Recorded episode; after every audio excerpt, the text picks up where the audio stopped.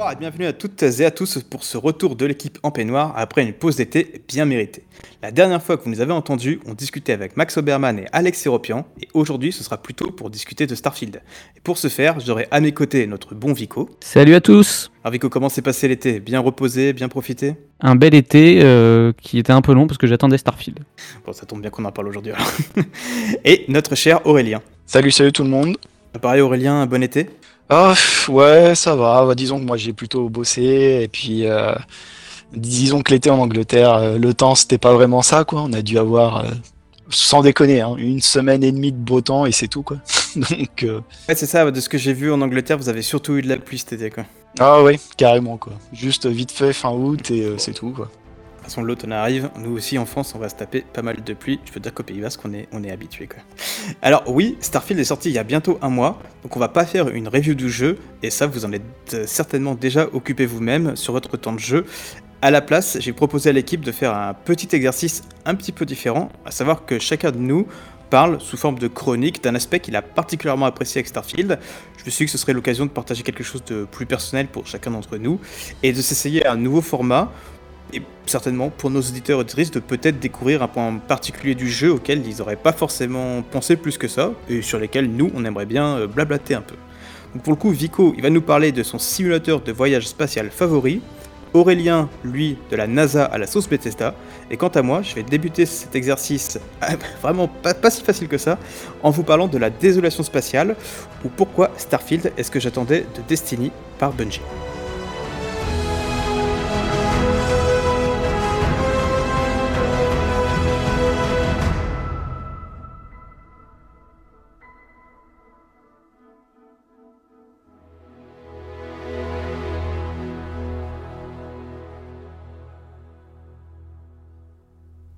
Car oui, pour vous parler de Starfield, je dois avant tout vous parler de Destiny et de l'immense déception que j'ai ressentie quand j'ai expérimenté ce jeu pour la première fois.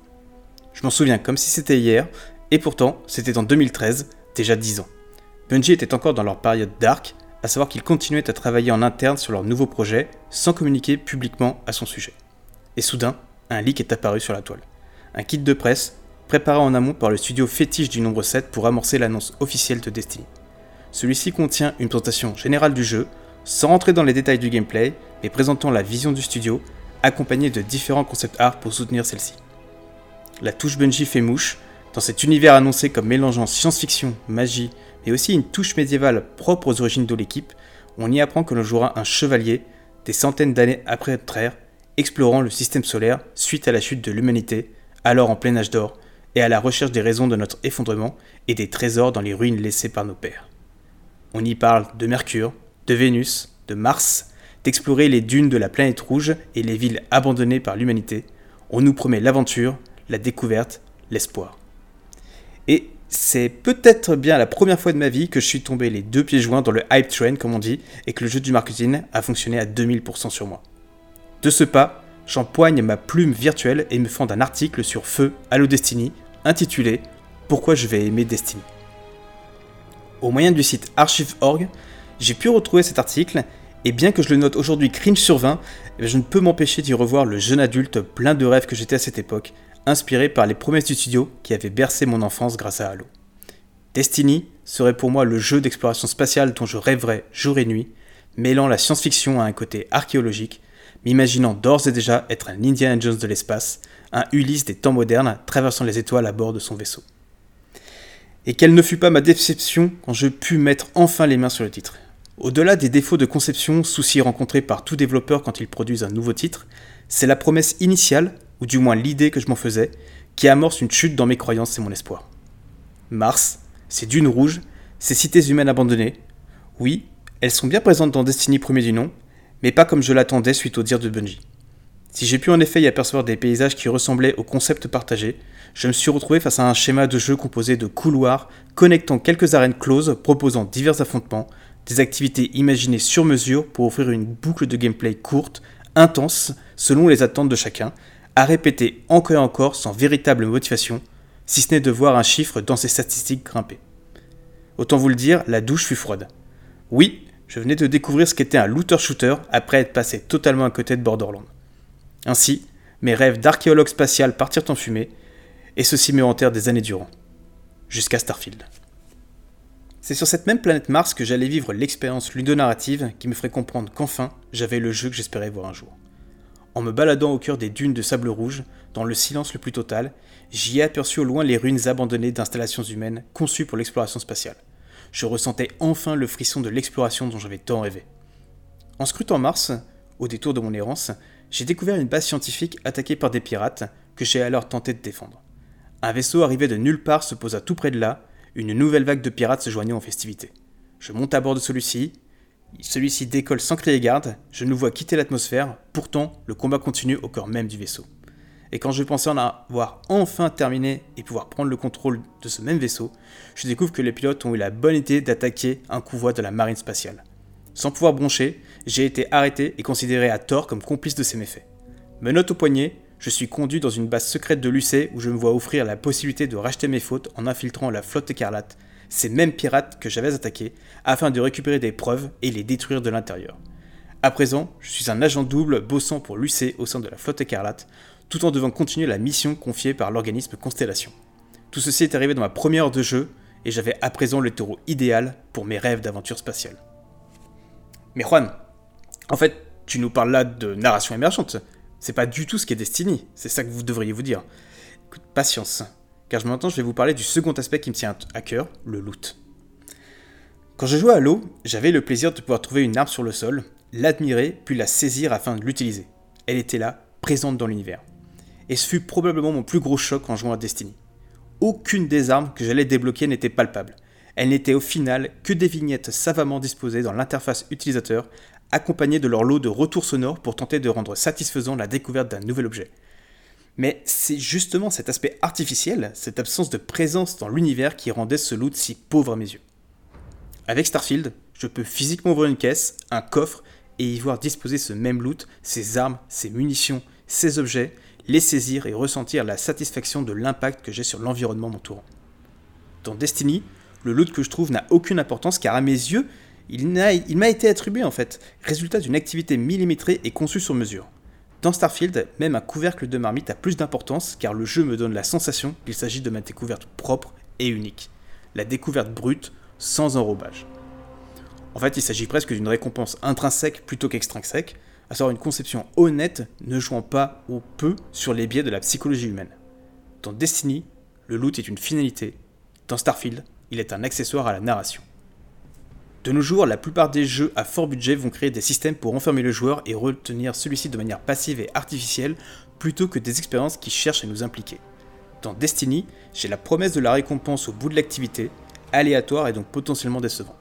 Avec Starfield, j'ai la promesse de l'aventure, certes tout aussi aléatoire mais constamment fraîche, nouvelle et excitante.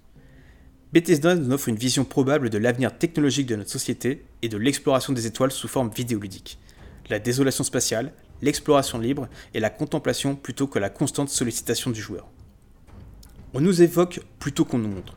Et en vous disant ça, je pense à mon exploration de la Terre, à cette vision de Londres où la Shard London Bridge Tower, la plus haute tour de la capitale anglaise, est à peine visible, entourée sous le sable d'une planète autrefois bleue, aujourd'hui sans vie face à l'inaction écologique humaine.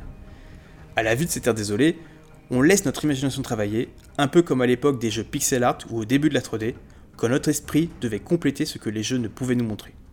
La narration environnementale, la narration par l'évocation.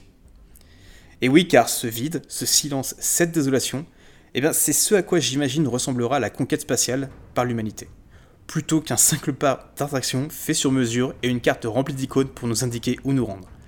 Alors quand j'évoque la désolation spatiale, certains penseront que j'emploie ces arguments pour défendre la génération procédurale, et ils se tromperont, car à mes yeux, la génération n'est ni bonne ni mauvaise, elle n'est qu'un outil qui rentre dans l'expérience que le développeur souhaite créer, et par effet de cause, le vide de la génération permet d'offrir ce sentiment de désolation. Après, c'est aux joueurs et aux joueuses d'apprécier ou non, selon leurs attentes, de ce qu'est une expérience vidéoludique. Donc pour conclure, en fait, j'aimerais comparer Starfield à un autre RPG, à savoir Mass Effect, et le studio qui est derrière ce dernier si après son triomphe spatial, BioWare a essayé de suivre les tendances de l'industrie, d'y adapter leur façon, et donc en fait de perdre un peu leur magie et leur sauce maison, Bethesda quant à eux sont restés fidèles eux-mêmes, et c'est ce qui en fait une production avec une proposition de valeur unique en son genre. Un jeu un peu clunky, parfois très mal calibré, avec une physique laissant libre cours à l'imagination des joueurs. Oui, Starfield, ça se ressent comme un jeu de 2017, à la fois pour ses mauvais, très mauvais côtés, hashtag inventaire, mais aussi pour ses très très bons aspects. Un jeu honnête, non sans défaut, mais comme on aimerait en voir plus souvent dans l'industrie. Starfield n'essaie pas de nous retenir à tout prix, il nous laisse partir tout en sachant que sa proposition nous fera revenir. Starfield, c'est un jeu qui pour moi te retient par ses merveilles et sa promesse plutôt que par ses systèmes de social engineering, jouant sur des statistiques de joueurs pour les pousser à dépenser leur ressource la plus précieuse, leur temps. Alors, certains pensent que BGS ça tient pour Bethesda Game Studio, mais en fait pour moi c'est un acronyme qui cache la réalité de leur sauce maison et qui rend leur jeu unique, à savoir bug, grabuge et surprise. Alors, est-ce que Starfield c'est un grand jeu au-delà de sa taille? Bah, je ne pense pas. D'ailleurs, je vais peut-être mettre beaucoup de monde à dos, mais je sais même pas si je terminerai le jeu un jour. Mais par contre, c'est un jeu qui m'aura offert l'expérience d'archéologue spatial que j'attendais de Destiny. Et pour ça, il a toute ma sympathie et toute ma gratitude. Oh, le bug grabuge, là, c'est pas mal ça. Hein. Ouais, quand je... ouais, pas mal. Quand j'ai trouvé, celui-là, j'étais ouais, pas peu fier de moi, quoi. Et je pense qu'en fait, euh, c'est marrant ce que tu dis parce que je pense que ça va être un peu le, la sensation de tout le monde que finalement, quand on va en y repenser, dans, enfin, repenser au jeu dans un ou deux ans, ce sera peut-être pas le meilleur jeu de la Terre, ce sera peut-être pas aussi bien même qu'un Mass Effect. Mais tu vois, il y a quand même quelque chose d'unique là-dedans que, à mon avis, on retrouvera dans aucun autre jeu avant longtemps, tu vois, avant Starfield 2. Donc euh, pour moi, il est quand même essentiel ce jeu malgré tous ses défauts. Ouais, je partage cet avis aussi. Oui. C'est ça, je... que on parle souvent du jeu Bethesda, euh, c'est Skyrim. Je pense que c'est vraiment celui que, si on cite Bethesda, c'est impossible de ne pas citer Skyrim. Et Skyrim, je trouve que lui, il a vraiment marqué un, je sais pas si je dois dire un tournant, mais il a vraiment, euh, c'était vraiment une pierre blanche dans l'industrie du jeu vidéo avec son open world et tout. Par contre, sincèrement, Skyrim, moi, je serais incapable de me, de me rappeler de, de l'histoire euh, globale du jeu. Je me souviens un peu des quêtes, je me souviens de l'univers. Et le jeu m'a marqué pour ça. Je pense que Skyrim, aujourd'hui encore, il est dans le top des jeux les plus joués et il a vraiment marqué l'industrie et les joueurs. Je crois pas que Starfield aura cette même aura. Je pense qu'il. Je pense, mais que dans 10 ans, on n'aura pas oublié le jeu. Mais je pense que dans 10 ans, potentiellement, je crois qu'on parlera en plus de Skyrim que de Starfield, alors que le jeu est plus vieux, tu vois. Il y a des jeux qui vont marquer négativement, Destiny en fait partie, et il y a des jeux qui vont marquer positivement, et je pense que, effectivement, Starfield, ce qui m'a marqué positivement, c'est. Euh, bah, tu vois, c'est ce côté où je me rends sur une planète et il y a rien. Et je sais qu'il y a des gens, ça les, ça les embête, ça. Et en fait, moi, c'est ce que j'attendais d'un jeu d'exploration spatiale. Parce que pour moi, un jeu d'exploration, bah, c'est. Enfin, si on va vraiment dans l'espace maintenant, globalement, je pense que ça va être un peu chiant. Qu'en fait, les planètes, il va y avoir peut-être que quelques formations géologiques intéressantes, mais, a rien de plus, quoi. Donc, euh, Encore en vrai, parfois, il y a un peu trop de choses, je trouve. J'aimerais, que parfois, il n'y ait, rien du tout. Il n'y ait aucun point quand tu arrives. Je suis pas sûr d'avoir déjà vu une planète où il y a vraiment zéro point. Hum, ça m'est arrivé d'une fois où il y a des points, mais c'est des grottes, tu vois. Donc moi, les grottes, je les compte comme, euh, allez, comme des trucs qui peuvent exister sur des planètes, tu vois. Mais ça, ça a oui, mais si, sur les, si dans les grottes, il y a, des, y a quelqu'un qui a vécu dedans, tu vois ce que je veux dire? Parce que parfois, souvent, elles sont habitées, les grottes. C'est vrai, quoi. Euh... Enfin, je sais pas, tu vois, du coup, bah, je, effectivement, le... En fait, euh, je sais que tout le monde a un peu gueulé sur le fait que, ouais, t'as 1000 planètes, mais en fait, elles se ressemblent toutes. En fait, moi, ma vision, c'est que euh, Bethesda a fait toutes ces planètes, mais c'est pas l'idée que tu les visites tous, en fait. C'est plus que quel que soit le parcours de narration que tu vas prendre, tu vas tomber sur des planètes et tu vas pouvoir les explorer. Mais je crois pas que sur 1000 planètes, ils, attendent que tu en visites peut-être plus de, je sais pas, 25, 40 maximum, tu vois. Donc, euh, moi, je sais que je dois en avoir visité 20. Euh, j'ai eu ce sentiment de euh, tomber sur une planète que, qui était abandonnée, alors soit parce qu'elle a été explorée, mais en fait avec, je crois que dans Starfield il y a une espèce de guerre, une guerre intercoloniale si je dis pas de bêtises, et que du coup ils ont, ils ont abandonné des stations humaines, donc avec ce côté vraiment archéologie, je vais dans des lieux qui ont été abandonnés et je retrouve, et là je trouve du loot, et, franchement dans, dans Starfield, moi quand j'ouvre un coffre et que je vois l'arme, et qu'en plus, je sais pas combien il y a d'armes dans Starfield, mais à chaque fois je trouve des nouvelles armes, bah, tu vois, là, je la vois, elle est posée sur le sol, et, en fait, je, kiffe ça, tu vois. Je, me dis, ok, là, je suis vraiment dans le jeu, dans l'univers, j'ai l'arme, et je vais pouvoir la prendre entre mes mains, et j'ai cette sensation d'avoir vraiment trouvé quelque chose d'unique. Là où Destiny, euh, je sais que c'est un looter-shooter, mais la promesse que Bungie en avait fait, c'est pas ça que, enfin, c'est pas, c'est pas comme ça que je l'ai imaginé, surtout que bon, avec Halo, euh, ils ne sont pas vraiment habitués à du, du, truc de looter, donc. Euh, c'est ça la force des jeux Bethesda et de Starfield, c'est cette impression de que tout, tout, est physiquement là en fait. Ouais. T'as pas de, as peu d'artifice et évidemment quand t'as peu d'artifice et que tout est là, il y a beaucoup de choses qui sont clunky comme tu dis et, et buggées, mais il n'empêche que tout est là, tout est palpable. Donc euh, c'est vrai que tous les objets que tu vois que tu peux prendre, déplacer, placer dans ta maison et ils restent là 30 heures plus tard, il n'y a aucun autre jeu qui permet de faire un truc aussi bien fait, en tout cas à cette échelle-là. Donc euh, c'est sûr que ce truc de, palpable que tu peux toucher, c'est ça qui fait la, force de l'immersion d'un jeu comme ça. Justement, il y a Aurélien qui m'avait envoyé une vidéo qui m'a fait marrer, parce que je crois que vous l'avez dû la voir. C'est un mec qui avait récupéré plein de sandwichs et il a fait euh, comme des dominos, en fait, il les a empilés les uns dans les autres. Et, euh, je l'ai vu, ouais. Et, et, tu vois, franchement, je me suis dit, effectivement, peut-être que. Et il fait tomber une. une ça tombe sur un sur un ballon de foot, non? Et après, ça descend. Ouais, c'est ça, en fait, il est dans les escaliers, il fait tomber des livres, le livre tape un ballon de foot. Enfin, en fait, c'est oui, un vrai jeu de domino qu'on pourrait en faire, quoi, tu vois. Et je me souviens que je crois que le seul jeu où j'ai pu jouer un peu comme ça, c'est genre euh, bah, euh, les jeux d'Arkane, en fait, euh, mais du coup, qui sont un peu des immersive sims, donc c'est tout le but. Et, et, là, Starfield, je trouve que en fait, je trouve que c'est un jeu où il n'y a pas de direction principale. C'est un jeu fourre-tout, un peu comme, euh, bah, comme ce que se fait tout le temps euh, Bethesda. Il n'y a rien qui est, euh, je trouve, au top du top. Je trouve qu'il n'y a, pas un élément où je me dis ça, c'est dans le monde du jeu vidéo. Starfield, il est au top à ce niveau-là. Tu vois, il, bat tous les autres jeux. Il est en fait, il est moyen partout, mais c'est la somme de tous ces trucs moyens qui font que tu as une expérience qui est vraiment unique. Et, je suis Franchement, je suis vraiment heureux que Bethesda euh, soit resté fidèle à eux-mêmes et, et, et, quand je dis pour le meilleur comme pour le pire, des trucs qui sont indéfendables, genre l'inventaire et tout. Je sais pas si vous allez en parler, mais moi, l'inventaire, j'ai pété un cap quoi. non, mais c'est vrai que Starfield, c'est un charme assez unique. Enfin, les jeux Bethesda, et euh, c'est, on trouve ça nul par ailleurs. C'est, leurs expériences sont assez mémorables parce qu'en fait, euh, c'est par l'exploration que tu te fais des, tes propres souvenirs en fait indirectement, ça me rappelle un, tout petit peu Halo quand il y avait de la physique et de la sandbox à l'époque de Bungie. il y avait plein de trucs loufoques qui arrivaient des fois et c'était ça qui était marquant et fun. Il y a des modes de jeu qui sont nés comme ça d'ailleurs. Bon, maintenant ça s'est perdu dans la série, mais euh, c'est euh, cette narration par la sandbox en fait. C'est un peu ta propre hmm. histoire en fait et c'est ça. En fait, c'est ça qui c'est ça que j'ai essayé un peu de communiquer dans la première partie de ma chronique, c'est euh, cette narration émergente. Enfin, ça, ça, je pense que tout le monde l'a perçu, mais c'est vraiment à quel point. Euh, genre, je sais qu'il y a par exemple Ken Levin, donc euh, créateur de Bioshock, qui, qui, ça fait des années qu'il essaie de bosser sur ce qu'il appelle des Lego narratifs, en fait, pour que les joueurs se fassent leur propre histoire.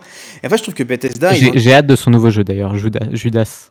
C'est Judas, c'est ça. Bon, franchement, on verra, mais c'est Bioshock avec un autre skin, quoi. Faut être méchant. mais... Bioshock dans un dans Space Opera, dans un vaisseau spatial d'ailleurs. Ouais, donc c'est un Bioshock euh, System Shock. mais ça a l'air pas, non, mais ça a l'air pas mal. Hein.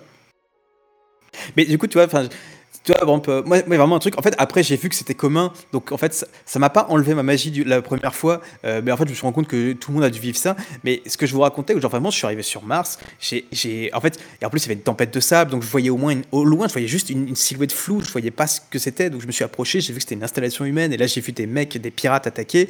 Et en fait, le truc du vaisseau, j'ai entendu au loin un bruit. J'ai retourné ma tête. Et, là, j'ai vu le vaisseau qui arrivait, qui, qui est vraiment qui s'est droppé à côté, qui il y, a des pirates qui sont descendus. Et en fait, je me suis dit, bah là, tu vois, j'ai vécu une histoire qui, qui, est pas un truc écrit, euh, enfin, genre avec des dialogues et tout, tu vois, mais juste, je, je c'est l'espèce de Lego narratif. J'ai une histoire à raconter dans le jeu qui, qui, qui est mon histoire en fait, qui et je vraiment, je, enfin comme tu peux dire Aurélien, je trouve que vraiment c'est il y, a que Bethesda, en tout cas enfin Bethesda est l'un des rares qui propose encore cette formule qui, qui n'est pas vraiment sur des systèmes euh, où tout est prévu millimétré et tout, où tu vas vraiment avoir cette euh, cette narration immergente un peu comme un Zelda Breath of the Wild sur les constructions. Euh, non, pas Breath of the Wild, c'est quoi le dernier? C'est Tears of the Kingdom, je Tears of the Kingdom, ouais. Enfin voilà, du coup je moi, moi, les deux points que je retiens et vraiment qui font que Starfield, comme je dis, je sais pas si je vais le terminer parce que en fait c'est juste qu'il j'adore les quêtes secondaires, mais la quête principale, m'intéresse pas plus que ça, je dois, je dois, le reconnaître. Euh, ah, mais ce que je, je suis pas assez avancé, mais de ce que j'entends, euh, normalement le début est pas très intéressant, mais après ça devient intéressant. Je, je, peux confirmer, j'ai été agréablement surpris vers la fin. Elle est pas très longue en plus, donc je peux recommander que vous la fassiez euh, le plus vite possible. Quoi. Je vais peut-être à l'encontre de ma chronique et, le terminer, mais enfin en tout cas, en fait, je me dis qu'en fait. On est là pour discuter, Juan, c'est fait, fait pour ça. On change son avis. Non mais tu sais, il y, a des jeux où en fait, il y a des jeux où tu te sens, pas envie de dire obligé, mais tu, tu, vas jusqu'au bout pour dire c'est bon, je l'ai terminé.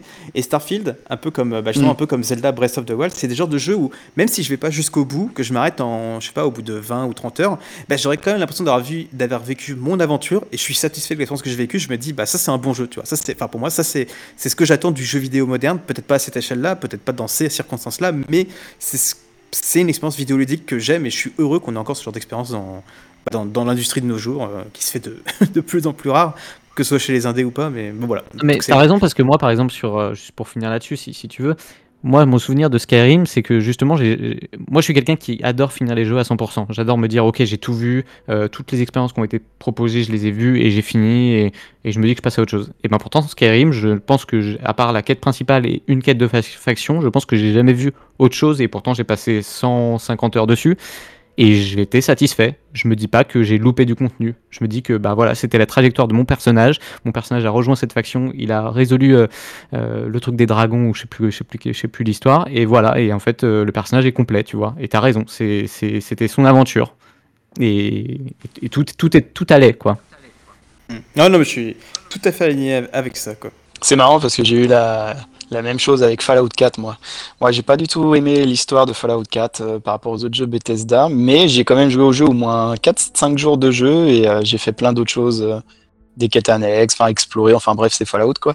Et j'ai jamais fini le jeu. Et pourtant, à chaque fois j'y repense, j'ai juste un bon moment, tu vois. J'ai l'impression d'avoir fini le jeu, enfin d'avoir fait beaucoup de choses quoi. C'était cool.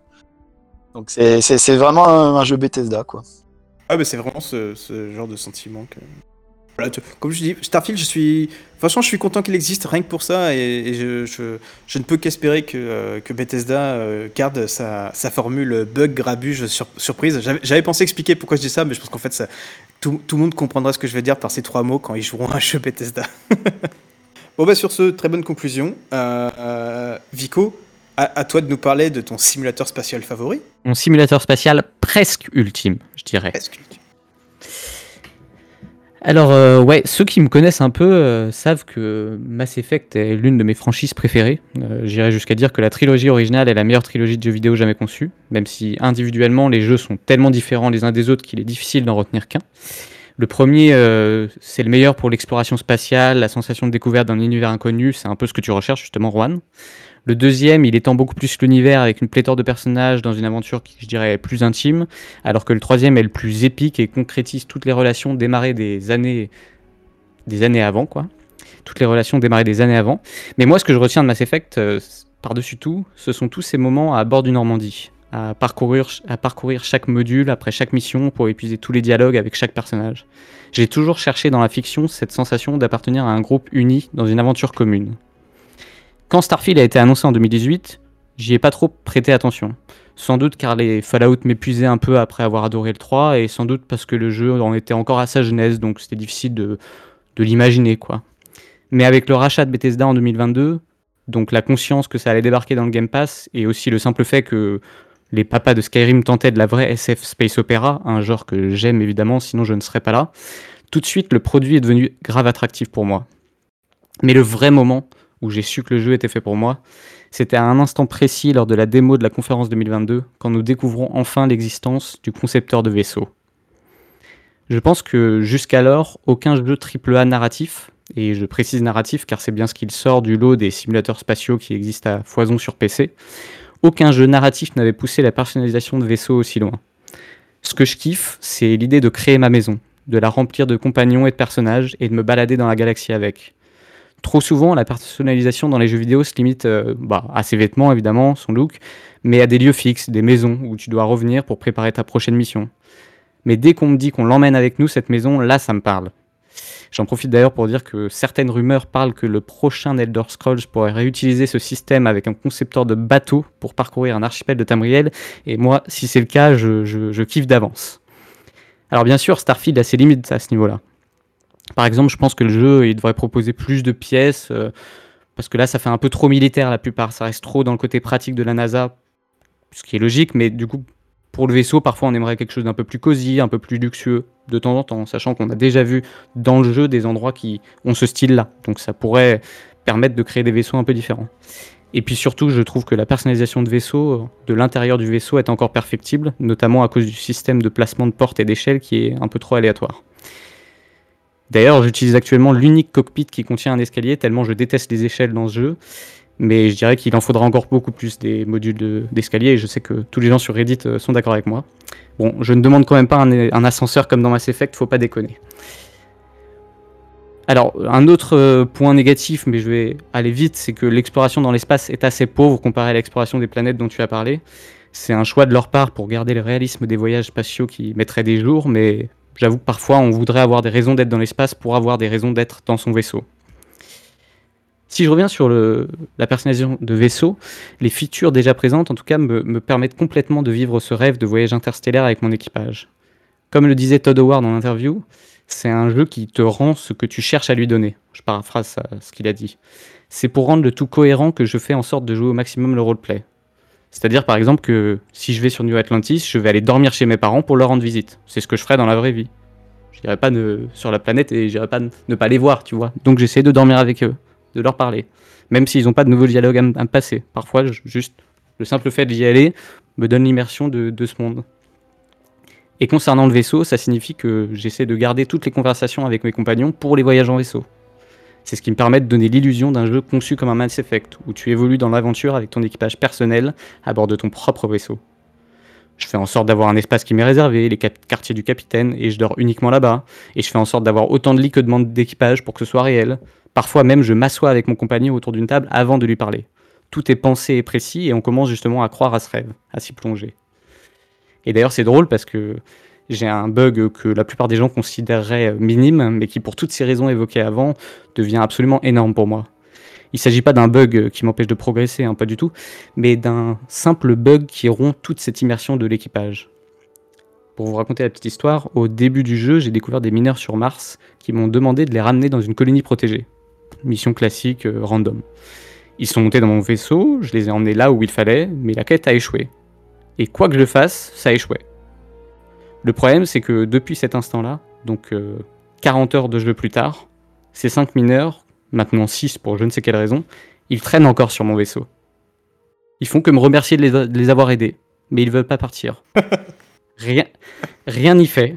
Ils seront là jusqu'à ce que Bethesda corrige ce problème. Du coup, je vous laisse imaginer à quel point ces 5 personnages ruinent totalement mon immersion, une immersion que je passe des heures et des heures à perfectionner en sélectionnant chaque membre d'équipage avec soin et en modifiant chaque petit recoin du vaisseau. En gros, j'ai presque envie de finir mon segment en disant que je suis le commandant Vico et que ce simulateur spatial est mon préféré de la galaxie, car on y est presque. Mais du coup, c'est peut-être encore un peu trop tôt. On en reparle dans un an, après les correctifs et les modes, et qui sait un DLC dédié au vaisseau? Moi, je, bah, j'applaudis la chronique, franchement. Je... Ouais, ouais, très belle chronique. Très belle, je m'attendais pas à ce que tu l'aies autant préparé et je suis euh, agréablement surpris. Et, vraiment- et en plus, je la trouve, euh, en fait, je la trouve, je trouve que tu as entièrement raison sur de trucs. Alors moi, j'ai pris des notes de ce que tu as dit pour répondre, mais si jamais Aurélien, tu voulais dire un truc. Bah, non, rien, c'est juste, c'est marrant, ça reflète mon expérience de jeu. En fait, Vico et moi, j'ai l'impression qu'on a joué au jeu pas mal. Tu sais, moi, j'avais fait mon petit, euh, je t'avais montré Future Life, euh, enfin, Juan. Euh, J'avais fait mon carnet euh, journal du capitaine sur mon iPad, quoi, où je prenais des Ah, notes putain. et tout, euh, tu vois. J'ai j'ai- j'ai dit à un pote que je voulais faire ça et que j'ai- j'ai j'ai le seum de pas avoir fait dès le début. Donc, euh, il l'a vraiment fait, lui. Hein. Ouais, je l'ai vraiment Ah, je- fait. je veux voir, je veux voir. systèmes et tout. Après, je l'ai un peu lâché sur la fin, mais, mais ouais, j'ai j'ai joué comme toi. J'ai un vaisseau, je l'ai construit, bah, je vous l'ai montré et j'ai tu sais, j'ai mis des quartiers bien custom. J'ai testé toutes les marques, toutes les variations pour être sûr que ça colle bien, que ça, que ça me corresponde avec un quartier du capitaine, comme tu dis ici, les membres d'équipage, etc. Et comme toi, j'ai eu un mec euh, que j'avais assigné euh, dans mon vaisseau, euh, je l'ai viré parce que j'en voulais un autre, mais il reste là, planté au milieu et il bouge pas malheureusement.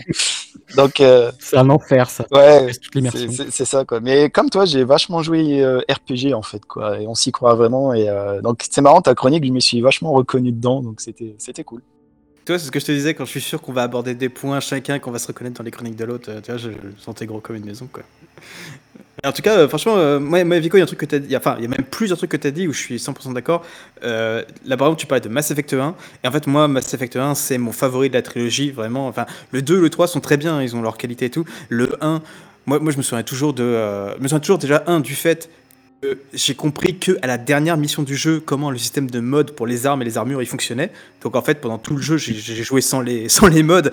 Et c'est qu'au dernier niveau que j'ai compris. Je me suis dit, tu sais quoi, je vais refaire, je vais refaire le jeu maintenant que j'ai compris comment ça fonctionne. Donc je me suis refait Mass Effect 1 juste après l'avoir terminé parce que je voulais faire le jeu avec les modes. Et le deuxième truc, c'est que je me souviens aussi que euh, prenait un pied monumental à, à aller sur les planètes qu'on pouvait visiter et à, et à prendre le Mako. C'est le Mako dans le 1, c'est ça? Ou c'est Oui. le ouais. C'est d'ailleurs un Ouais, élément manquant dans Starfield, évidemment. On va pas. euh, Ouais. tout, le monde, Ouais. tout le monde le sait, mais. C'est un véhicule dans Starfield euh, ou, ou un, ou un cheval spatial, tu vois. Ah, j'aurais kiffé un cheval Ah, un spatial. cheval spatial avec un, un- un casque sur le cheval, évidemment. Ça aurait été génial, quoi. Une armure. Techniquement, c'est le, jetpack, techniquement, il le ça, vois. Ils vont nous le vendre le Horse Armor pour 5, 5 euros, c'est ça? Horse Armor. euh, Attends, il y a l'inflation maintenant, ça va être plus de 20 balles. Ouais, moi, je suis plus 15 dollars, quoi. Non, non, ou alors, tu sais, ou, comment il s'appelle ton compagnon robot, là, je me souviens plus. Euh... Vasco.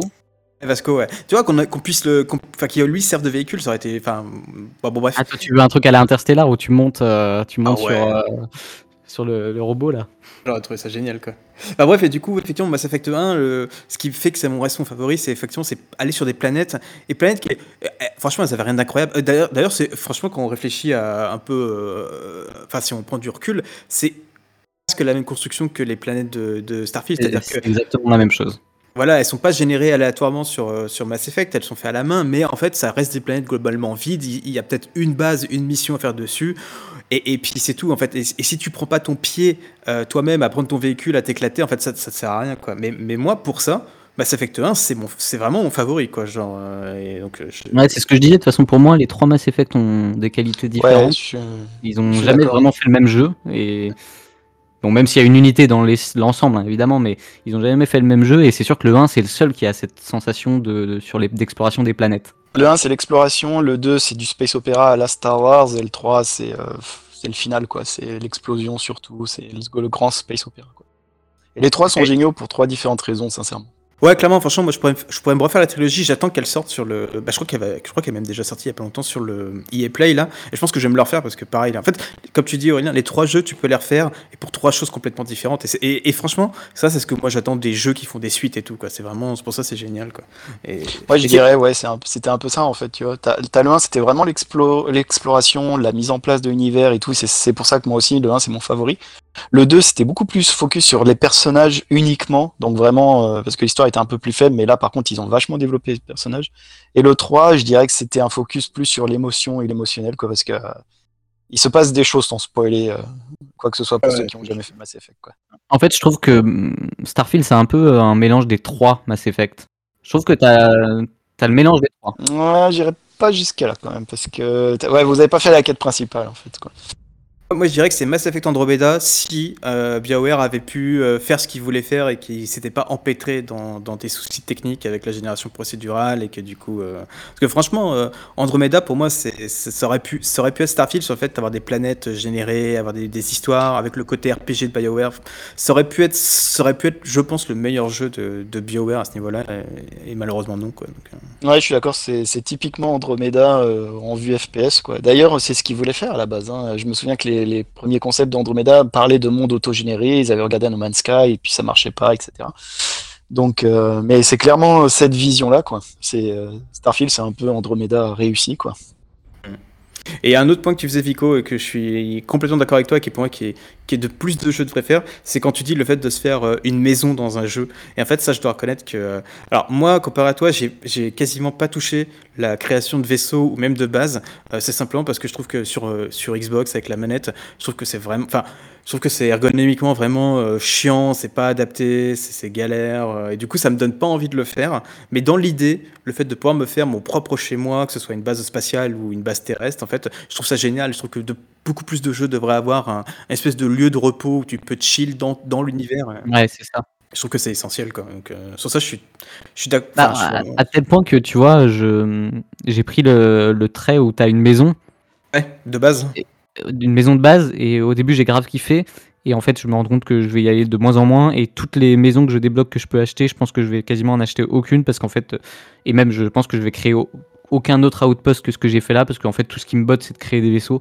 Et moi, j'ai qu'une hâte, c'est que c'est qu'il fa... il, développe encore ça dans un DLC potentiel ou quoi. euh. Moi, comme toi, je suis team, euh, team escalier plutôt qu'échelle. Quoi. Moi, ça me... Rien que le fait que euh, je suis obligé de prendre un, un- une échelle pour aller dans le vaisseau, tu sais, quand avec la baie d'embarquement. Là, j'ai vu qu'apparemment, j'ai- comme j'ai pas tout exploré les, dans, les, dans le truc du vaisseau, j'ai vu qu'il y avait une baie d'embarquement où en fait, tu, tu peux aller dans le vaisseau directement. côté, une porte, côté. Ouais. Ouais, voilà, c'est ça quoi. Et en fait, ça, euh, en fait, je pense que je vais refaire mon vaisseau juste pour ça parce que moi, moi, ça me dérange. Enfin, même si, en fait, euh, euh, avoir la cinématique pour décoder une planète et tout, je peux comprendre que ça casse l'immersion parce que c'est pas du, de la transition en temps réel. Moi, ça me dérangerait pas si je devais juste pas grimper cette saleté d'échelle à chaque fois que je vais dans mon vaisseau, quoi. Donc rien que pour ça, je, moi, je fais voyage rapide euh, depuis la carte, quoi. Mais si j'avais pas en ça à fait, faire, t'as besoin de la grimper, tu peux juste regarder en haut et t'es assez proche, non? Ouais, mais en fait, il y a, il y a- en fait, justement, il y a ce côté où je dois regarder en haut, appuyer Ah, sur ouais. X. Tu sais, alors que moi, je voudrais juste grimper, la porte, elle s'ouvre, et puis hop, je rentre dans mon vaisseau. Quoi. Toi, Tu vois, toi, tu veux utiliser ton jetpack à aller sur ton cockpit et faire ouvrir la porte, les gars. ouais, ça, ça serait le rêve. Ça serait le rêve. Il ouvre la petite fenêtre, tu sais. bah, comme, ouais, comme un, tu vois, genre, je sais pas, comme un, un pélican dans Halo, tu vois, un hornet, un truc comme ça. J'adorerais un truc comme ça, quoi. Donc, euh, mais, euh, mais, je- mais voilà, du coup, après, il faut que je me plonge un peu dans le vaisseau. J'ai essayé une fois, puis ça m'a. Ouais, non, l'interface, c'est trop galère, donc euh, j'ai j'ai pas continué. Mais je comprends complètement ton Je sais, adoration pas, le- je sais que tout le monde dit que c'est de la merde euh, l'interface et je- bon c'est sûr que c'est pas idéal mais je trouve que tu t'y fais vite en vrai mais je, je parle pas du Ouais, en fait- je parle du, du truc du vaisseau hein, de création de vaisseau Ah, ok. Ouais, parce que l'interface, le problème, en fait, c'est, euh, on en a parlé beaucoup avec euh, Juan, c'est, en fait, c'est la même depuis Skyrim, ils ont rien changé. C'est exactement identique la même et ils te disent rien. Genre, euh, beaucoup de gens ne savent pas que tu peux changer les vêtements de tes compagnons, les armes, qu'il faut leur donner au moins une munition pour qu'ils tirent. Il y a... Le jeu t'explique absolument rien, quoi. C'est que des astuces de Bethesda qui sont là depuis toujours. Apparemment, les vendeurs, tu sais, les marchands qu'il y a dans le jeu, je vais vous donner une petite astuce. Il y a toujours leur coffre en dessous de la carte qui représente leur stock tous les jours. Donc, du coup, Ça a il y a été des mis petits à jour.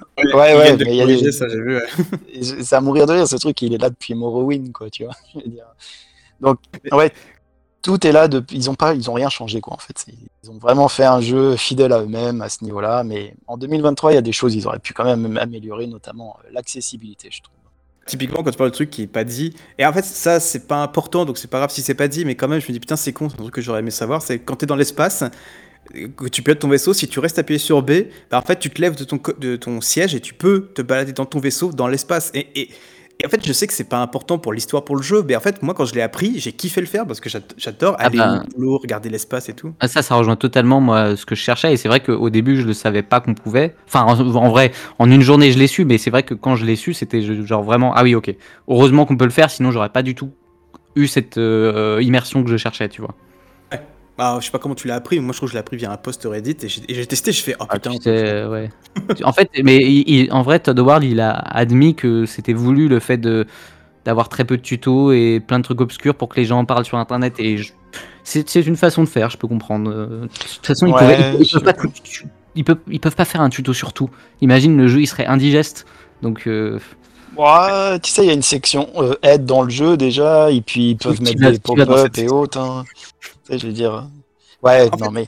Tu sais, par exemple, regarde, il y a un petit élément, je sais pas si vous savez, euh, que vous êtes sur le cockpit de votre vaisseau, vous pouvez mettre des objets euh, sur le- votre cockpit. Euh, par exemple, vous pouvez mettre une tablette, enfin tous les objets que vous trouvez euh, partout, des tasses, vous pouvez les poser sur votre cockpit et après, quand vous pilotez, ils seront là, tu vois. Moi, si j'avais pas eu ce tweet de Bethesda officiel qui montrait ça, qui disait vous avez customisé votre cockpit, je l'aurais jamais su, tu vois, parce que ça m'est pas venu à l'idée de, de dire ah bah tiens, je vais prendre cet objet, je vais ensuite le poser là, le bouger en, le bouger d'une certaine façon. Parce qu'il y a même des gens qui savent pas que tu peux prendre des objets euh, et le, le tourner, faire des rotations, etc. Quoi. Ça, ils te le disent même pas dans le jeu. Tu ça, c'est Todd Howard, It Just Works. vois. Fallait l'essayer et ça marche. ça. Quoi. Non mais tu vois, encore, encore pour un jeu comme Dark Souls et tout, je peux comprendre le fait qu'on t'explique pas tout parce que euh, je pense que ça fait partie du jeu qui est un peu ce côté de Ouais, c'est narration et tout. Mais, mais Starfield, tu vois, je suis désolé, le... enfin, t'as pas besoin d'un tuto pour dire que tu peux te lever ton vaisseau. Juste euh, en bas, il y a des boutons X pour euh, tirer, bah tu mets un B et il y a marqué quitte, quitte, enfin se lever, tu vois. Genre, en fait, c'est juste que, franchement, Bethesda sur, sur le côté interface, moi, je trouve que, pour, en plus, pour un, maintenant, pour un studio. Pourquoi ils t'appellent pas? De quoi? Pourquoi ils ils t'appellent pas pour refaire euh, tout Ah, euh, parce que l'interface? parce que moi, euh, je suis sur un projet euh, qui est très important et que je peux pas encore parler et que euh, et que malheureusement, même si Bethesda m'appelait pour les sauver au niveau interface et design, euh, je ne peux Oh, tu, pas- tu dis non en vrai? En vrai, euh, en vrai, je me pose la question. Je dis pas oui tout de suite, mais je me, je me pose la question. J'y réfléchis quand même. Genre Mais, full euh, remote, t'as le droit de, de faire toute l'interface de, t'as le droit de bosser sur toute l'interface de Elder Scrolls 6. Ouais, j'avoue- j'avoue- ouais, je- ouais. En fait, en, genre en freelance, tu vois. Genre, euh, moi, je veux pas faire partie de Bethesda Studio, mais par contre, tu me dis, c'est ton projet, tu fais toute l'interface, l'ergonomie du jeu, bah, je te dis, ouais, carrément. Quoi. Mais, mais toi, c'est un projet freelance. je garde mon Je indépendance. sais même pas euh, qui c'est l'UA designer de Bethesda, mais je pense qu'ils ont dû embaucher un mec à l'époque d'Oblivion et puis ils se sont dit voilà, c'est parfait pour les 20 prochaines années, c'est tout quoi. Parce qu'il y a vraiment rien qu'à changer. C'est vraiment le même menu que le Pip-Boy sur Fallout, Skyrim, y a, y a, c'est vraiment à l'identique quoi. C'est juste un reskin. Ce qui est un Non, peu dommage quand même. J'a- J'avoue que le, le Pip-Boy, c'est quand même de la merde quand j'y repense. hein.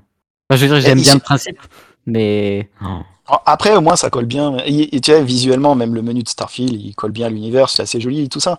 Mais tu vois, sur PC, les premiers modes qu'il y a eu, c'était qu'ils refont l'inventaire et tout ça. Et quand je vois ce qu'ils ont, c'est largement mieux quand même. C'est clair. Ah, des fois, t'as envie de te dire, les gars, euh, Bethesda, achetez, payez le mode et intégrez-le officiellement, quoi, tu vois, parce que franchement, les gars. Oh, c'est ce qu'ils vont faire. C'est vrai que Star UI, là, je crois que c'est ça, c'est Star UI. Ouais, Star UI, il y en a eu un autre. Mais... Rapidement et il a l'air ouf. Mais bon, moi je suis sur console, donc pas tout de suite. Pareil, pareil. je suis sur les deux, mais principalement console, oui.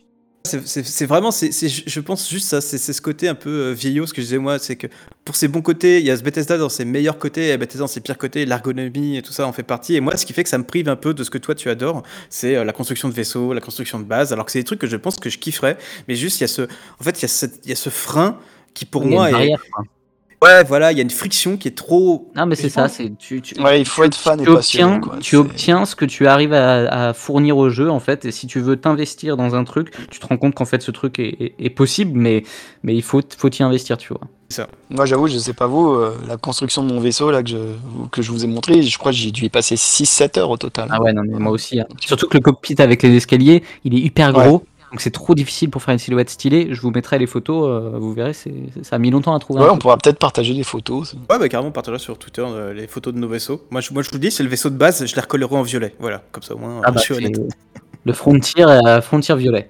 C'est très original. et, voilà, juste vous dire un truc qui, que j'ai kiffé en ta chronique. Tu l'as pas dit, mais c'est ce que moi j'en ai compris. En fait, pour moi, j'ai l'impression que Starfield, c'est comme si tu jouais aux Sims dans l'espace, en fait. Ouais, d'ailleurs, j'ai pas encore de relation avec des personnages, mais j'ai hâte. C'est vrai que tu peux, avoir, tu peux te marier. Euh, tu peux marier deux personnes en même temps, il paraît. Donc je me dis, bon, bah voilà. Comment ça? Ah, genre, euh, tu deux peux. personnes? euh, Enfin, genre, en fait, ah, tu, tu, tu, peux, marier... comme, tu peux rejoindre deux factions, tu peux, tu peux te marier avec deux personnages.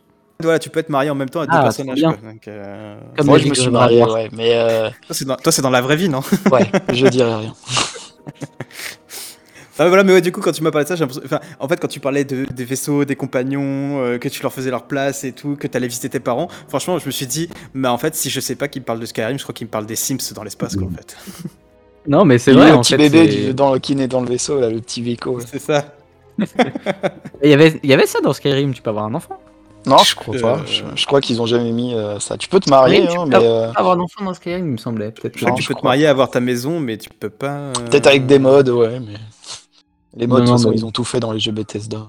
Vu le jeu Bethesda, vu le bug surprise grabuche que je disais, je suis sûr que tu peux kidnapper un enfant, le mettre dans ta maison et le jeu va dire bon bah vas-y c'est ton enfant maintenant quoi. je vais kidnapper la fille qui fait des posters euh, de, de grenouilles si, si vous savez. Je vois. bah écoute, en tout cas Vico, je le redis, excellente chronique, j'ai kiffé. Et je crois que maintenant, eh ben, on va pouvoir terminer ça avec la chronique d'Aurélien qui va nous parler eh ben, de la NASA sauce Bethesda. Ou, un autre titre si tu penses que c'est plus adapté, Aurélien. Non, c'est ça. Euh, la mienne, elle, sera beaucoup plus petite, hein, je pense, que la vôtre, mais pour finir, c'est peut-être pas plus mal. Donc, euh, donc on va y aller. Donc, euh, grand fan de science-fiction depuis tout jeune, j'ai toujours voulu un jeu vidéo me permettant d'explorer les confins inconnus sans, limite de l'espace, dans un univers de science-fiction captivant avec ton propre vaisseau, puis donc avec ton propre équipage, avec qui tu peux apprendre à connaître, développer des relations, et où chacun dispose de leur propre histoire et, moralité. Durant la phase de marketing en 2023, c'est un peu ce qui a été mis en avant par Bethesda pour Starfield. Des promesses excitantes qui jusque-là, plusieurs jeux ont essayé d'accomplir cette fantaisie. Donc euh, je pense notamment à No Man's Sky, à Elite Dangerous ou Star Citizen pour citer les plus récents et les plus connus. No Man's Sky, euh, c'était un peu cela, mais hélas sans, histoire vraiment ou vrai personnage. C'est juste une immense sandbox focus sur le crafting, un peu comme Minecraft dans l'espace, on va dire ça comme ça. Et c'est génial les dix premières heures, mais j'ai trouvé cela lassant à la longue, car il y avait vraiment un manque d'intérêt vis-à-vis de l'univers et l'histoire. Euh, Elite Dangerous n'a pas vraiment d'histoire non plus, et c'est très focus sur euh, l'économie et la simulation. Sans parler du fait que la dernière extension, pour ceux qui connaissent, a un peu tué le jeu, ce qui est dommage car ils avaient intégré enfin l'exploration des planètes. Mais bon, je ne vais pas trop entrer dans les détails. Et si on remonte plus dans le temps, dans les années 90, euh, donc euh, pour ceux qui, étaient là à cette époque, euh, moi j'étais gamin, hein, je suis né en 88, il y avait d'excellents jeux spatials comme Wing Commander, je pense que ça c'est quand même des noms qui résonnent toujours pour les fans de l'espace. Je pense à Wing Commander Privateer qui était excellent. Euh, il y avait aussi certains jeux Star Trek et surtout certains jeux Star Wars qui proposaient une liberté assez remarquable dans l'espace pour l'époque, mais du coup sans le côté liberté euh, euh, au niveau de l'exploration à cause des contraintes techniques, forcément, de l'époque. Tous ces jeux-là ne proposent qu'une partie de l'expérience que j'ai toujours recherchée, qui est donc un jeu qui puisse unir dans la mesure du possible chaque aspect de ces jeux-là. Et sur le papier, Starfield, c'était cette réponse de la part de Bethesda. Un juste milieu de tout ce qui a été fait jusque-là avec un budget triple. Bref, j'étais vraiment hype. Du coup, une fois que tu as ton vaisseau dans le jeu et que j'ai ouvert la carte stellaire pour la première fois, je vous avoue, j'ai eu un essai waouh de voir tous les détails en 3D euh, du système solaire où j'étais et pour chacune d'entre elles. J'ai ensuite dézoomé pour voir l'étendue du champ d'étoiles, c'est un fil du coup, avec tous ces, tous ces systèmes visitables. Sur le coup, c'était franchement impressionnant, j'étais vraiment excité. Quand tu penses que chaque planète du jeu tourne autour de leurs étoiles en temps réel, avec une vitesse de rotation différente, une météo différente, etc., bah, je dois avouer, j'avais vraiment hâte de me lancer dans l'inconnu et explorer tout, cela. Du coup, j'ai dû passer mes trois premiers jours de jeu, en temps de jeu, à explorer plutôt que faire euh, les quêtes que le jeu me disait de faire. Là, dernièrement, j'ai tout juste terminé la quête principale et je suis environ six jours de jeu en temps de jeu, pour vous donner une petite idée. Au début du jeu, pendant que j'explorais, il y avait une planète type euh, lune volcanique, dont la surface était principalement chaude et la lune tournait autour d'une géance gazeuse euh, style Saturne-Jupiter. Sur cette lune, il y avait plein de cratères géants, et donc je me suis amusé au début à juste faire des sauts en quasi zéro gravité du haut du cratère à l'intérieur. Euh, j'ai dû faire ça pendant 30 minutes, je sais que c'est con dit comme ça, mais je me suis vraiment éclaté, et ça m'a rappelé un peu nos astronautes qui, sont, qui ont été sur la Lune en fait. Euh, donc plus tard, sur cette même Lune, la géante gazeuse en orbite commençait à apparaître dans le ciel, un peu comme un soleil qui se lève. Les anneaux de cette géante gazeuse étaient tellement grandes que tu avais l'impression qu'ils touchaient la surface de la Lune où je me, trouvais si tu regardais au loin. C'était sincèrement euh, un spectacle visuel assez grandiose et vraiment super réussi. Sur le moment, j'avais vraiment l'impression d'être un explorateur un peu de la NASA qui a découvert une nouvelle planète et admiré ce, panorama alien hors du commun. C'était vraiment magnifique. Euh, et du coup, bah, ce qui s'est passé, c'est que j'ai décidé d'établir mon premier avant-poste sur cette planète juste à cause de ce panorama. Donc du coup, en parlant d'avant-poste, bah, moi je l'ai établi dans le cratère aussi, où je me suis amusé. J'ai fait une tour au milieu pour avoir une belle vue panoramique avec la tour centrale. J'apprécie d'ailleurs qu'il n'y a quasiment euh, aucune barrière invisible dans le jeu, enfin, ou très peu, même s'il y en a, il faut les trouver. Donc ça t'offre une liberté de mouvement euh, vraiment quasi totale et immersive de l'exploration. Bref, pour moi Starfield c'est un triple A, comme on n'en fait plus de nos jours à mes yeux, genre les triple A de l'époque 360, qui étaient un peu expérimental pour ceux qui ont connu cela. Certes, c'est la formule Bethesda classique, pour ceux qui connaissent donc les jeux Bethesda, Skyrim, Fallout, etc mais avec une nouvelle IP. Et quand on regarde bien, ils ont quand même pris pas mal de liberté et cassé certains de leurs codes, notamment sur l'exploration par ce système de planètes. On n'est plus dans un seul monde unique, mais des centaines de mondes, tous interconnectés avec plus ou moins de réussite. Tout cela a vraiment créé un sentiment unique d'explorer un vaste univers, ou presque, où tout peut arriver finalement, grâce à ces interactions rendant l'univers vivant. Euh, j'ai notamment en tête euh, les vaisseaux publicitaires qui me proposent des garanties quand j'arrive dans certains systèmes solaires, ou même une grand-mère solitaire dans un vaisseau qui m'a invité à partager euh, un repas à son bord. Je me suis aussi marié, enfin bref, voilà, beaucoup euh, d'expérience. Du coup, je vais quand même dire que je regrette de ne pas avoir vu quelques nébuleuses ou autres phénomènes, mais il faut noter que les systèmes que vous visitez dans Starfield sont pour la majorité des vrais systèmes solaires déjà répertoriés aujourd'hui ou inspirés de vrais systèmes, renforçant donc ce que je disais sur le feeling d'exploration type NASA. C'est pas de la science-fiction style Mass Effect, pas du space opera. Là, nous sommes bien dans l'idée de l'exploration de l'espace telle que nous la connaissons aujourd'hui, avec la NASA, et avec un petit côté western également. Car oui, Starfield n'est du coup pas un space opera. Pour conclure de mon côté, euh, non, Starfield n'est pas le jeu qui fait tout, et est loin d'être parfait. Mais ce qu'il propose est finalement assez unique et proche de ce que je voulais d'un jeu d'exploration spatiale, donc je suis très content. Prenez Starfield pour ce qu'il propose, et vous aurez à mes yeux une expérience fraîche et rafraîchissante, surtout de nos jours dans le domaine du triple A, et pour un triple A. Euh, quand je vois que la plupart des jeux dans l'espace sont soit des indés ou soit des double A, bah c'est en fait c'est quand on y pense c'est super cool d'avoir un gros budget d'exploration spatiale. Quoi. Je pourrais pas en citer un en dehors de Star Citizen qui, qui lui en plus un développement vraiment particulier. On va pas rentrer dans les détails, mais euh, voilà, disons qu'il est inaccessible. Bref, j'ai tellement d'anecdotes à vous raconter. J'ai construit mon propre vaisseau, faire l'intérieur, un peu comme ce que disait Vico finalement. Euh, tout ça, Vico et moi, on a eu une expérience assez similaire, ce qui est intéressant. Mais ça serait trop long à, à tout décrire maintenant, donc voilà c'est ça Starfield. Je vais retourner sur mon journal de bord du capitaine. C'est pour ça que je voulais justement euh, que tu clôt un peu ce podcast, parce que j'ai l'impression que tu allais euh, résumer nos expériences à Vico et à moi euh, dans ta chronique, parce que en fait finalement toi, c'est un peu tout qui t'a parlé dans Starfield, quoi. Ça a été autant, autant les premières minutes d'exploration spatiale que la construction de ton vaisseau, que bah, justement en fait les petites histoires qui, qui, qui n'appartiennent qu'à toi, genre typiquement ce truc de la grand-mère. Moi, je l'ai jamais vécu de mon côté, quoi. ah, moi, je l'ai vu, j'ai mangé deux fois avec elle. On, on se kiffe bien. Putain, moi je suis à. Ouais, je suis, quoi, je suis à 30 heures de jeu, je crois. Que... Bah, c'est, pas, pas énorme hein, comparé à 6 jours, tu vois, mais je veux dire, j'ai jamais vu ça, quoi. Ouais, il y a, y plein d'éléments comme ça. Euh, Je pense notamment à ton exemple, Juan, tu sais, avec le, avec le vaisseau que tu as abordé, Pirate, il m'est arrivé la même chose à un moment. Euh, j'ai- et d'ailleurs, moi j'avais eu un bug parce que du coup j'avais une base qui avait été attaquée, donc du coup je suis venu les idées. Puis il y a des, donc il y a un vaisseau pirate qui arrive, qui largue des troupes. Et euh, en voulant monter à bord, euh, il y a un des, des, cadavres euh, des mecs que j'ai tués qui s'est coincé dans la porte. Et le vaisseau il est parti dans l'espace avec un bout du mec qui était attaché à, la porte. C'était vraiment hilarant. Mais bon, une fois dans l'espace, j'ai capturé le vaisseau, j'ai tué tout le monde à bord. Oui, je suis un gros connard. Et euh, j'ai pris le vaisseau, je l'ai revendu et je l'ai modifié. Et puis voilà quoi. C'est vrai que ce moment de côté, les vaisseaux arrivent, débarquent, tu, tu les prends, c'est assez unique quoi. C'est ce que j'essaie de dire, c'est qu'on aura peut-être plus ou moins tous une expérience plus ou moins similaire, notamment avec la quête principale. D'ailleurs, bon, ça je vais rien vous spoiler. Mais euh, la quête principale fait un très très bon job narrativement parlant et au niveau de l'histoire pour euh, connecter un peu toutes ces visions-là. Je peux pas en dire plus sans spoiler, euh, mais Bethesda a très bien compris ce qu'il faisait avec, avec ça, en tout cas. Je vois la quête principale comme un espèce de. C'est un peu méchant, parce qu'en plus, surtout que moi, j'ai j'ai quasiment rien fait de la quête principale. Moi, je la vois comme un gros tuto, en fait. J'ai l'impression que au fur et à mesure que tu avances, ils vont, ils vont te parler de tel système du jeu, tel système du jeu. En fait, pour moi, c'est un- une espèce de tuto Je suis narré même pas sur sûr. hein. Je suis même pas sûr. Je suis pas Franchement, sûr non, non, non. Non, ils, non, t'a- ils ils te disent ah euh, va créer un avant-poste. Je suis pas sûr qu'ils te disent ça.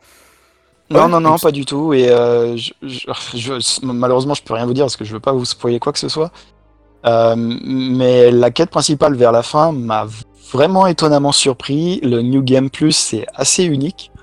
Euh, J'aurais aimé qu'ils poussent le concept plus loin, par contre, on en reparlera peut-être un jour, mais euh, je vous encourage vraiment à la faire dès que vous pouvez parce que elle est vraiment chouette et ça serait dommage de, de, de passer à côté ou de se, la de se faire spoiler en fait. En fait, Euh, quête bon, du siècle, mais Bon, moi, j'ai, par rapport à ce que tu dis du New Game Plus, euh, je sais que j'en entends parler par les critiques depuis, enfin, les critiques, les, les journalistes depuis, quand même, depuis la, le- la sortie du jeu. Donc, je me fais déjà un peu une idée du New Game Plus, même si, bon, je pense qu'il y a des choses que je ne sais pas, mais il y a des choses que je suppose et que je théorise. Bref, on verra, parce que j'ai réussi à ne pas me le faire spoiler, donc on verra si, si ce que je comprends est, est vrai. Mais, euh, mais c'est sûr que concernant la, campagne principale, les, premières quêtes, elles sont vraiment, vraiment nulles dans le sens où euh, il n'y a aucun sentiment de hum, d'urgence. Alors, c'est difficile de dire urgence. euh, un début d'une histoire, il n'y a pas toujours d'ur- d'urgence, mais les premières quêtes, contrairement, et, je pense que Juan t'es déjà dedans, donc euh, tu, tu vois bien, c'est juste aller chercher des artefacts. Et concrètement, c'est pas très engageant comme truc. Et donc, c'est sûr que je trouve que le démarrage de la campagne est vraiment pas très intéressant. ouais, je suis entièrement d'accord. ouais. C'est ça en fait, quand je dis gros tuto, c'est plus qu'en fait j'ai l'impression. enfin, moi encore une fois, j'ai pas continué la quête principale, euh, je fais que les quêtes secondaires et je prends mon pied. C'est. euh, En fait, du coup, j'ai juste l'impression qu'en fait la quête principale, peut-être que tuto c'est pas le mot, mais c'est plus pour me dire tiens, je te mets le pied à l'étrier dans notre univers. En fait, je te, je te- je te- ça te sert à te dire va dans telle direction. Et en fait, en allant sur cette direction-là, il va t'arriver des trucs qui vont déclencher, que tu vas, enfin, des choses qui vont faire que tu vas, bah, que tu vas vivre ta propre aventure, ton propre narratif. Tu vois, genre typiquement, je- mon truc enfin le truc de- que je vous parlais de Mars, c'est d'être un agent double, bah, c'est parce qu'il faut aller sur Mars par rapport à la quête principale, en fait, tu vois, sur... euh, chez- Ouais, mais c'est marrant parce que je- pour avoir fait le. Pardon, je te coupe peut-être. euh, Vas-y, vas-y, vas-y. Non, mais pour avoir fait, euh, pour être à fond là actuellement dans la, faction de l'avant-garde, je trouve que c'est plus celle de l'avant-garde qui, qui fait ce que tu dis. Parce que notamment au début, sans spoiler, t'as as un truc un peu qui te résume l'univers, tu vois. Et je trouve que c'est- la- du coup la campagne de l'avant-garde, ça, ça donne plus l'impression que c'est un que c'est un tuto de ce que pourrait être le jeu, je trouve. Plus encore que la campagne principale pour l'instant. Ouais, effectivement, alors peut-être que tu as raison. J'ai pas fait l'avant-garde. euh, je crois qu'en gros, il t'explique un peu ce qui s'est passé par rapport à la guerre. euh, Enfin, qu'il y a eu une guerre d'indépendance des factions et tout ça, et que ça fait partie de. Enfin, moi, c'est ce que j'ai cru en voir. Ouais, c'est là un peu où t'as un lord dump pour qui, où il t'explique tout ce qui s'est passé avant concrètement. Ah, voilà, donc toi, toi, effectivement, peut-être moi, la- le truc de l'avant-garde, je dirais, je sais pas si je dirais tuto, mais c'est plus effectivement, euh, en fait, ça te plonge dans le vrai lore du jeu, tu vois, et je pense que ça peut être bien. Moi, je l'ai pas fait, le truc de l'avant-garde. Euh, et en fait, c'est juste qu'effectivement, moi, j'ai l'impression que la quête principale, finalement, c'était pas si, elle était pas si importante, en tout cas, apparemment, elle l'est, mais du coup, en fait, effectivement, comme tu dis, Vico, au début, le, enfin, il te le présente pas comme ça, en tout cas, ça te, moi, personnellement, dès que j'ai fait mon exploration de Mars et que je suis tombé dans cette seconde quête là où je me suis fait en, en- où je suis devenu agent double en fait moi j'ai continué sur ça parce que là c'était passionnant tu vois. Là j'avais une vraie narrative et tout C'est marrant ça parce que ça rejoint ce que je disais dans, mon, dans ma chronique. C'est qu'en gros, euh, en, essayant de jouer RP, euh, je me suis dit, euh, vas-y, bon, je commence l'histoire principale, j'essaie de me focaliser un peu sur l'histoire principale au début pour voir. Et là, je, me suis dit, je, suis arrivé à un point où où, où je dois aller faire un truc, mais ce truc, dans la vie, il pourrait se passer un mois plus tard, tu vois. C'est genre, il n'y a pas d'urgence. On me dit, il va falloir faire ça, tu vois. Mais du coup, je ne l'ai pas encore activé. Et du coup, en fait, niveau RP, je me suis dit, bah vas-y, là, il n'y a pas d'urgence dans l'histoire. Je mets en pause ce, truc comme si dans, dans l'histoire, bah, ça se passait un mois après. Et je vais faire d'autres trucs. Et je reviendrai quand ça deviendra urgent, dans le sens où moi, je me serais dit, ça y est, bon, maintenant, l'événement arrive, même si l'événement, j'aurais pu le faire un mois avant, tu vois. L'événement arrive, je vais le faire maintenant. Et je me sers de ça, de cette mécanique de roleplay. Mais du coup, pour, pour, guider mon personnage. Mais du coup, c'est sûr que je le fais parce que dans la campagne principale, à ce moment-là, il n'y a pas d'urgence, il n'y a rien d'intéressant qui se passe, qui me dit faut y aller maintenant, tu vois. Ap- Après, c'est pas plus mal qu'il n'y ait pas un. Tu vois, c'est un truc qu'on peut reprocher souvent. C'est peut-être plus à des JRPG que- qu'on fait ce reproche-là, mais tu sais, genre, euh, le monde arrive à sa fin, euh, il faut détruire le grand mal avant que tout le monde meure et tout. Puis en fait, tu fais des quêtes FedEx à côté et on te demande d'aller chercher euh, les, les graines du chat, quoi, tu vois. Oui, Et- mais moi, et- j'aime pas les histoires. j'ai de, moins en- j'ai de plus en plus de mal avec les histoires traditionnelles de. D'un mec euh, qui est l'élu qui doit qui doit combattre un, un- quelqu'un qui va menacer la galaxie. Mais mais t'es pas obligé de faire ça pour mettre de l'urgence tu vois ce que je veux dire? Tu peux mettre de l'urgence dans, des histoires intimes tu vois. Par exemple l'avant-garde euh, l'histoire de l'avant-garde. Bon il y a si il y a quand même un- une idée de ouais s'il y a quand même un peu une idée de dangerosité pour pour l'univers. Mais j'ai l'impression qu'il y a d'autres histoires même dans Mass Effect où t'as été investi dans un dans une dans une histoire avec de l'urgence sans que ce soit un truc de le monde va mourir tu vois Ah non, mais ça, va, ça. moi ce que je voulais dire, c'est que dans Starfield, justement, je trouve que, en fait, il n'y a pas d'urgence. euh, Enfin, en tout cas, moi, j'en ai pas ressenti. Mais parce qu'en fait, la quête principale, c'est ce que moi je kiffais. C'est une quête d'archéologue, tu vois. Et en fait, en fait, genre les, fragments de métal, de d'artefacts, là, je sais pas comment ça s'appelle.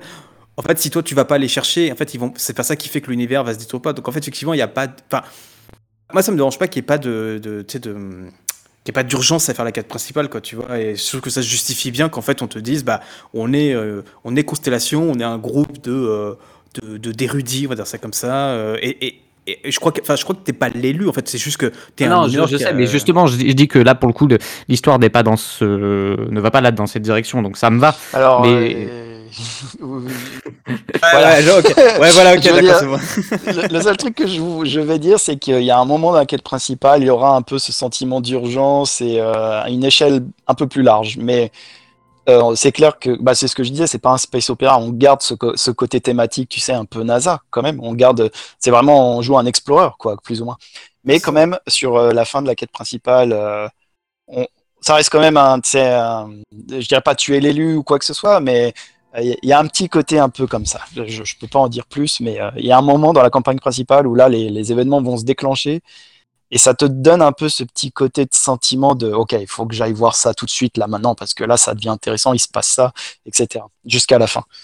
Donc, euh, c'est vrai que le début de la campagne est, vraiment euh, totalement différent de la deuxième partie. C'est assez, c'est assez étonnant d'ailleurs. Il y a un point spécifique dans la campagne qui est littéralement au milieu de la quête principale. Donc, euh, mettons la campagne principale dure 20 heures. Je te dirais que c'est aux alentours de 10 heures où il y a vraiment euh, une, une coupure où là, vraiment, l'histoire commence vraiment. Tout ce qu'on a ces 10 premières heures, c'est un prologue. Quoi. Je peux te dire que moi, j'y suis pas, alors, parce que vraiment, là, euh, Moi, quête suis pas du tout. euh, Ouais, ouais, non, mais là, moi, je vais, je, je vais rien vous dire. chiant. C'est chiant comme la mort. Quand quoi. Enfin, moi, là où j'en suis, c'est vraiment. euh, heure- heureusement que c'est pas que ça le jeu, parce que sinon, je l'aurais laissé tomber, quoi, tu vois. Donc, euh, Non, mais ouais, c'est ça. Moi, je, je sais que quand j'ai eu ce point-là, on en reparlera quand vous l'aurez avancé. J'ai été choqué. Sur le coup, je fais Ah, ok, d'accord. Alors, ça, je m'y attendais vraiment pas, quoi. Et c'est là où le- la campagne a, a attiré mon, a- mon intérêt, en fait.